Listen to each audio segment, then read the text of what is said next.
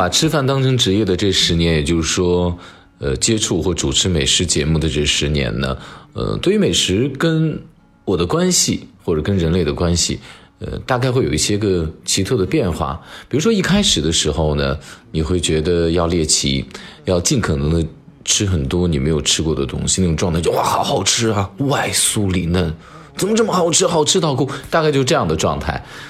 呃，再到一一个阶段的时候呢，你会着重于了解食物的给人的情怀。比如说有一段时间有一个 IP 非常流行，什么妈妈的味道，呃，亦或者说吃出童年的感觉，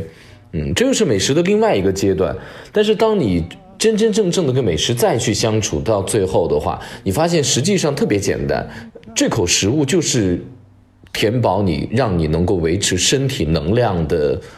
呃，一个最简单的食材，也就是说，它依靠它的热量、它的能量，它在大自然当中所生长的时间里面所汲取的这些个，呃，它自己收获的能量，把这个能量转移到你的身上。实际上，这样的一个状态的转移，非常类似于中国古代文人看山水，它有这么几个境界。呃，看山水的第一个境界就是你看山是山，看水是水。呃，你第一境界，你看啊，山是绿的，然后水是蓝的。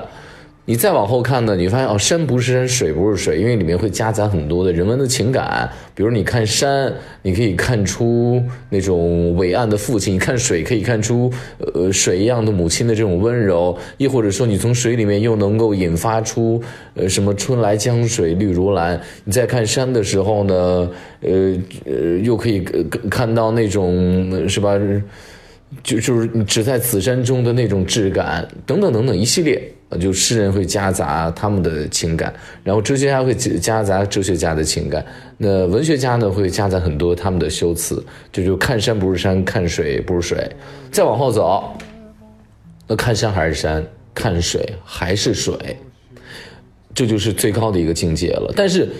第三个境界的看山是山，看水是水，和第一个境界的呃山水是不一样的。第一个境界山水是你没有经历过非常繁复的给这个看山看水的过程夹杂很多修辞，呃，实际上最后呢，这些个修辞你发现都是可以去掉的，一直放到最后最后最后，然后你发现可以完全剔除掉山水的形容词，因为山它就是。千千万万年，它就放在这里，不会有太大太大的改变啊。那过去的山是过去的山，现在山依然是现在的山。那这碗水呢，依然是这碗水。你发现他们如此的恬静，他们如此的博大，他们如此的不会在意人对他们的看法。他们不会说，今天有人说它不漂亮，他就开始明天变得不美了。他也不不在意说说秋天来了之后。哦，有落叶之后，我这个山就变得很枯萎。那我是不是明年就不要再去给树长新的绿叶子？它也不会有这样的。他们该怎么样还是怎么样？他们一直维持着他们这样的规律，而这样的规律就非常的呃简单。实际上，我想通过人跟美食的相处关系，加之以前中国古代山水人文哲学当中的呃这样的东西，然后想推出我们生活当中对于吃饭。对于喝东西一种思考，你比如说拿喝茶这个事情来讲，一开始最早的时候，我我在喝茶的第一个就是我不喜欢喝纯的白开水，我是觉得喝白开水呢我喝不下去，我得喝一个有味道的东西的热的水，那于是我就选择了茶，呃，然后慢慢的开始接触有绿茶，知道哦，开始有高级的这个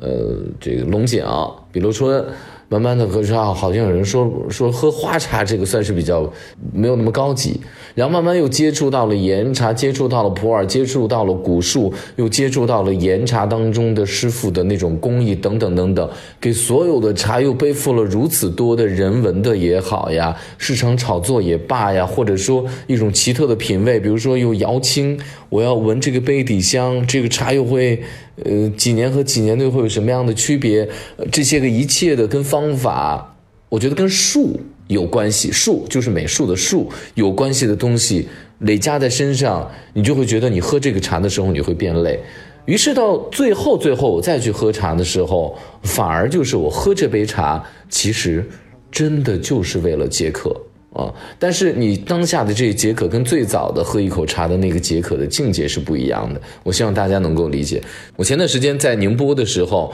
呃，吃了宁波的象山石浦渔港附近的一个这个小渔村的一个面，在当地就是都都有。呃，其实实际上它跟面一点都没关系，它叫鱼滋面。我想讲这个鱼滋面和一把盐的一个最简单的故事，实际上就是把食物一切剥开、剥开、剥开，把所有的繁复剔掉之后，你发现其实就一把盐就足够了。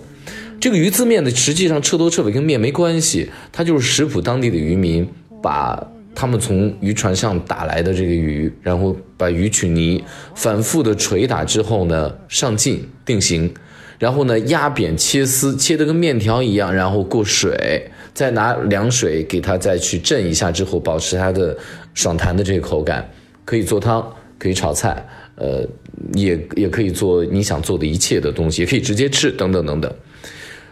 实际上，这个菜所有当中最复杂的一个调味料，或者说最复杂、最简单，有且只有一样的调味料，实际上就是一把盐。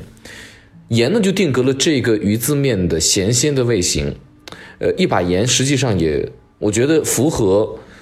渔民的一种绝对的生活逻辑。大家可以想象一下啊，以前出一趟海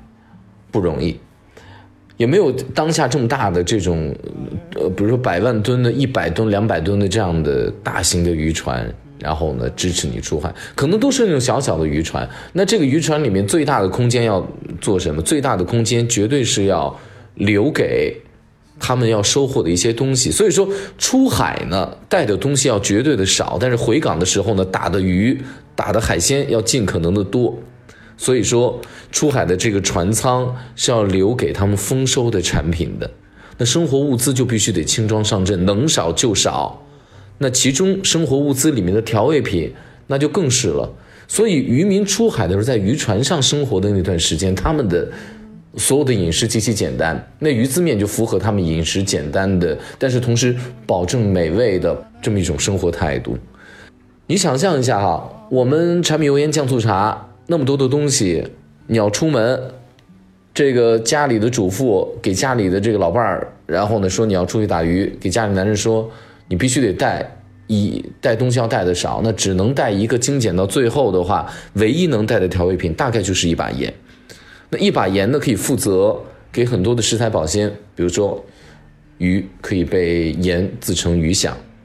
呃，一把盐可以给食物来调味，呃，盐是百味之首嘛。实际上盐通过它的渗透压，可以把肉里面的脂肪逼出来，把鱼的鲜的味道给它调动起来，可以让无味的蔬菜。然后呢，有味道，也可以让生涩的、有腥味的东西呢，用盐，然后把它的汁水杀掉之后，去它的腥膻的味道。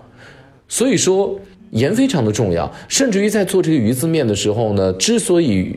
把鱼能够变成面一样的形态，盐是骨头，碱是筋，盐也是给这个鱼字面上劲定型的非常重要的一个化学，甚至于让它物理定型的这么一个东西了。